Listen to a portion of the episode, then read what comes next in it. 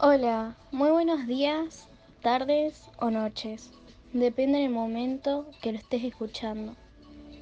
Te damos la bienvenida al mejor podcast, a nuestro podcast titulado Entre Rejas.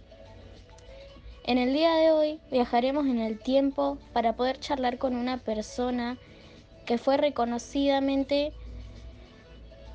a nivel mundial por sus grandes aportes a la biología, el mismísimo Charles Darwin. Hola Darwin, ¿cómo estás? Hola Fatmaul, muy buenas tardes. Primero quiero agradecerte por la invitación a tu, tu maravilloso podcast y no, me encuentro muy bien, muy tranquilo. ¿Nos podrías dar una breve presentación tuya para todas las personas que no te conocen? Sí, dale. Eh, para las personas que no me, no me conozcan, yo soy un naturalista británico.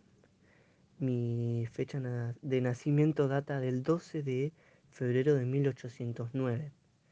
A mí soy conocido por, porque me denominan como el padre de la teoría de la evolución moderna.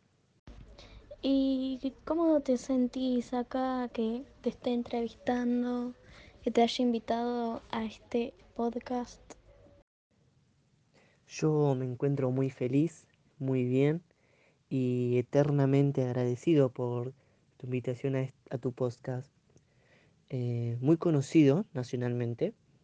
La verdad que todas las mañanas me, me pongo a escucharte. Nos llegaron muchísimas preguntas de todos nuestros oyentes para usted. Una de las preguntas es, ¿en qué consiste tu teoría? ¿Qué nos puedes comentar sobre eso? Sí, a ver cómo te lo puedo comentar para que quede entendible y lo puedan percatar todos tus oyentes. A ver, mm, básicamente eh, mi teoría es un proceso donde los animales van evolucionando por la selección natural. ¿Qué quiere decir esto? Que, que las especies que mejor se adapten al medio son las que se van a poder reproducir y van a poder sobrevivir. Otra de las dudas que queríamos consultarte, mis oyentes y yo, es que nos, si nos podrías explicar más profundamente el tema sobre el principio de la selección natural, cuál es. Eh, nos interesa demasiado ese tema y te lo agradeceríamos si nos explicas un poquito más. Ah, sobre el, sobre el principio de la selección natural. Muy buena, muy buena pregunta. No me la habían, no me la habían hecho antes. Mira, los organismos suelen tener descendientes que pueden sobrevivir, ¿no? Estos descendientes se diferencian mucho de otros. ¿Qué quiere decir esto? Que podemos encontrar mucha variedad de descendientes, que más adelante te lo voy a explicar con un ejemplo. Estas diferencias, estas variedades, hacen que algunos estén mejor equipados para sobrevivir. Y si los que están mejores equipados para sobrevivir se los transmiten a sus hijos, ellos también sobrevivirán.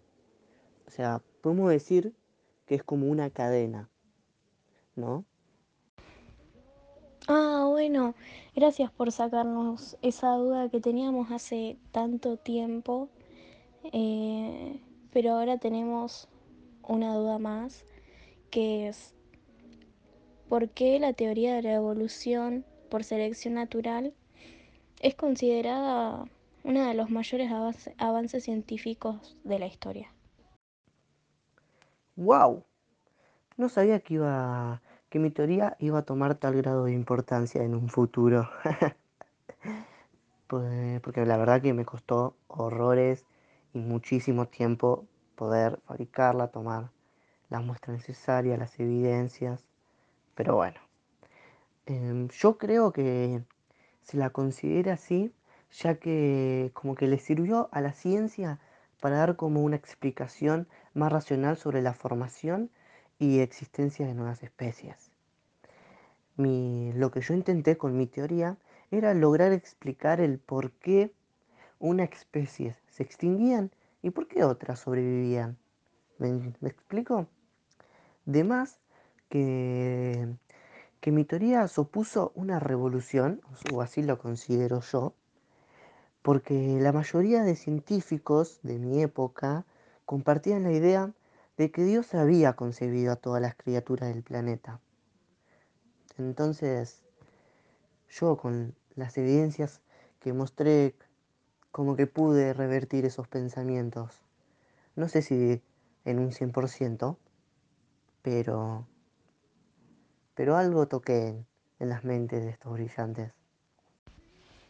Bueno, gracias por darnos de tu tiempo y responder estas dudas que tuvimos.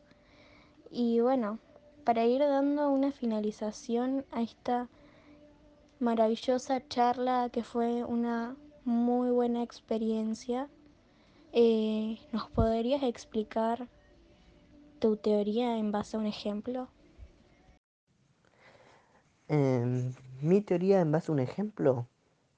Sí, obvio.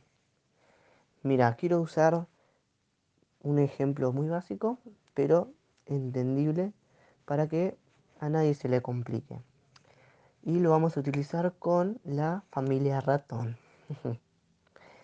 quiero empezar hablando por el número excesivo de crías. Todas las especies de ratas son capaces de producir un número de crías superior al que bastaría para ser sustituidas. O sea, aproximadamente una pareja de ratones puede dar 6 camadas por año. De 6 crías más o menos. A las 6 semanas de nacidas, estas pueden a su vez reproducirse. Pero, espera, imaginemos cuántos ratones habría si todos ellos sobrevivirían y seguirían reproduciéndose. Sería una locura, ¿no? O sea, sería como una tierra llena de ratones. Pero, pero ¿por qué no pasa? Y el por qué es que el número de crías de ratones sigue siendo siempre el mismo, ya que no todas las crías sobreviven el tiempo necesario para poder reproducirse. Bueno, así es como le damos finalización a este podcast. Muchísimas gracias a Darwin que se tomó el tiempo de venir hasta acá y responder todas las dudas que teníamos con toda la paciencia y con ejemplos para que terminemos de entender mejor su teoría. Y bueno, gracias por venir y...